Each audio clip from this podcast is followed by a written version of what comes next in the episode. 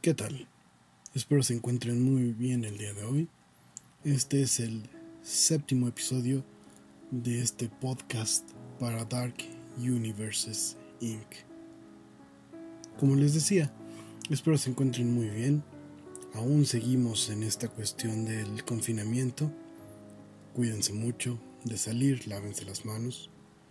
Estamos a punto de pasar, estamos a punto de llegar al otro lado. Solo debemos aguantar un poco más. Y después, pues después vendrá todo lo que podamos hacer, conseguir, recuperar. Y yo confío que estaremos mucho mejor que antes. Saliendo de esto, como humanidad, como persona, debemos haber aprendido algo más. Pero bueno, el día de hoy quisiera contarles una historia, más allá de los mitos, más allá de las leyendas, una historia propia que espero disfruten. Es una de mis favoritas. Con mucho orgullo les presento La sonrisa del padre. En los reportes ocultos de Vidlab hay una historia olvidada. Uno de esos relatos que la gente prefiere dejar atrás. Sin embargo, entre las gavetas dañadas entre los archivos que están destinados solamente a ser atisbados por el polvo, en las bóvedas sin nombre o registro aún existe el informe 1048AI, donde se reporta uno de los más ambiciosos, aunque fracasados, proyectos de laboratorio. En dicho reporte se narra aquella vieja costumbre que tiene la ciencia de hurgar entre las palabras que solamente el divino debería pronunciar. La conciencia de un hombre anegado por una dolorosa y terrible enfermedad fue transferida antes de su muerte a un nuevo prototipo. Aquella condición era tan dolorosa que aun después de que la conciencia e incluso la chispa de la vida habían abandonado la carne, el cuerpo quedó atrás con una inmoble mueca de dolor.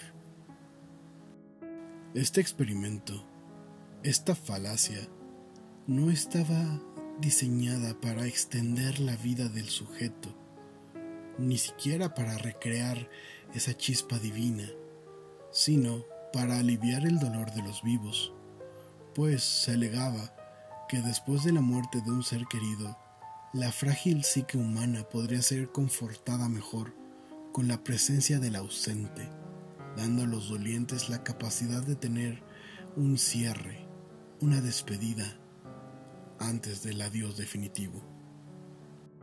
La máquina, el robot, era un artilugio humanoide cuya testa era una pantalla donde se mostraba el rostro del sujeto en la más pulcra y hermosa animación esto suponía debería consolar a los vivos, pues el robot tenía los patrones de pensamiento de quien en otrora estuviese vivo. Los detractores del proyecto hablaban de que esto era una mera marioneta, un artefacto caro e inútil, pero aquellos que lo defendían creían que podría ser efectivo, pues la interacción con esta máquina era casi como interactuar con el ser vivo casi como poder hablar con él una vez más.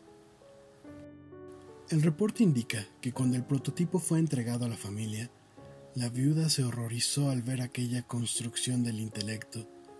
Los niños, aun con sus lágrimas frescas, lo ignoraron, y dado que los protocolos de seguridad tenían a aquella criatura solamente dando consuelo y despedidas, aquello era sumamente incómodo, tedioso e inefablemente doloroso. Sin embargo, el destino aún tenía un argumento que blandir en aquella historia. Eran las últimas horas del experimento. Ya varios días habían pasado en el cual aquella máquina había dado confort a la familia, o al menos tratado. La viuda lo rechazaba.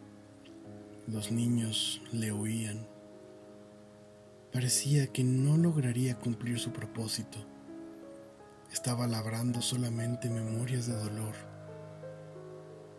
No obstante, con esa mano invisible que el destino puede otorgar, algo sucedió, pues la casa de la familia fue allanada por un ladrón en aquellas horas donde la noche es todo lo que reina.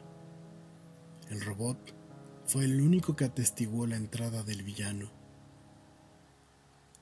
El protocolo decía que debía quedarse en un rincón. Esa era la estricta programación.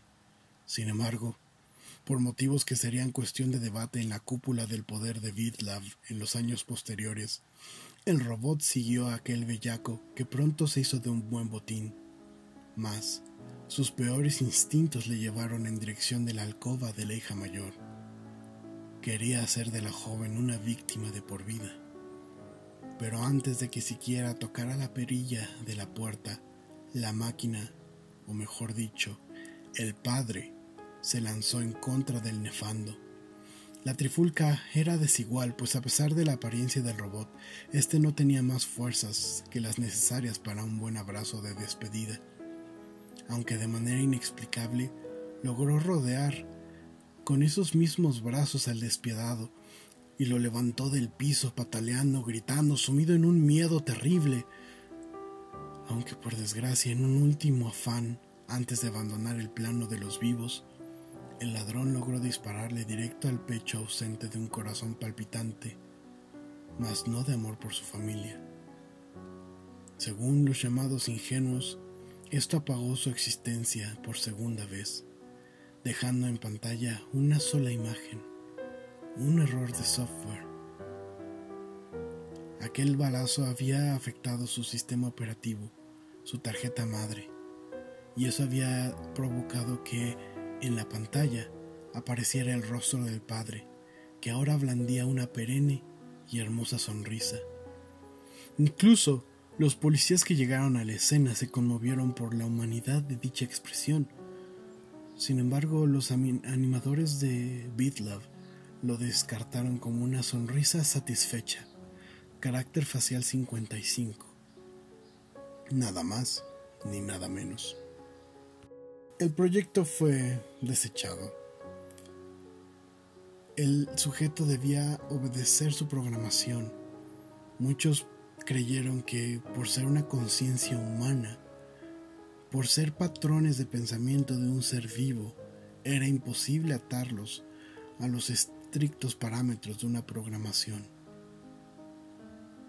La compañía temía que se supiera que una de sus máquinas había matado a un hombre, así que simplemente sucedió lo que las grandes corporaciones hacen. Dinero fue pagado, acuerdos fueron firmados y el fallido robot se mandó a enterrar por respeto a la tumba de quien le había convidado en vida su conciencia. Sin embargo, y aquí es cuando el destino nos mira directo a la cara, como cuestionando, ¿qué vas a hacer ahora? Pues la historia tomó un tinte distinto, ya que el hombre que había muerto con el rostro anegado en un agonizante dolor yacía ahora sonriente. Muchos podrían decir incluso que parecía satisfecho. Y esa fue nuestra historia del día de hoy, la sonrisa del Padre. Espero haya sido de su agrado. Ya saben, cualquier comentario ah, lo pueden enviar a darkuniversesinc.gmail.com He visto que ya tenemos algunas, algunas escuchas fuera, fuera incluso del país. Si eres lo suficientemente ocioso, puedes mandarme un correo solamente para saber de dónde, de dónde nos estás escuchando. Pero bueno, les recuerdo, cuídense mucho, son tiempos difíciles, pero juntos saldremos de esto. Gracias y hasta la próxima.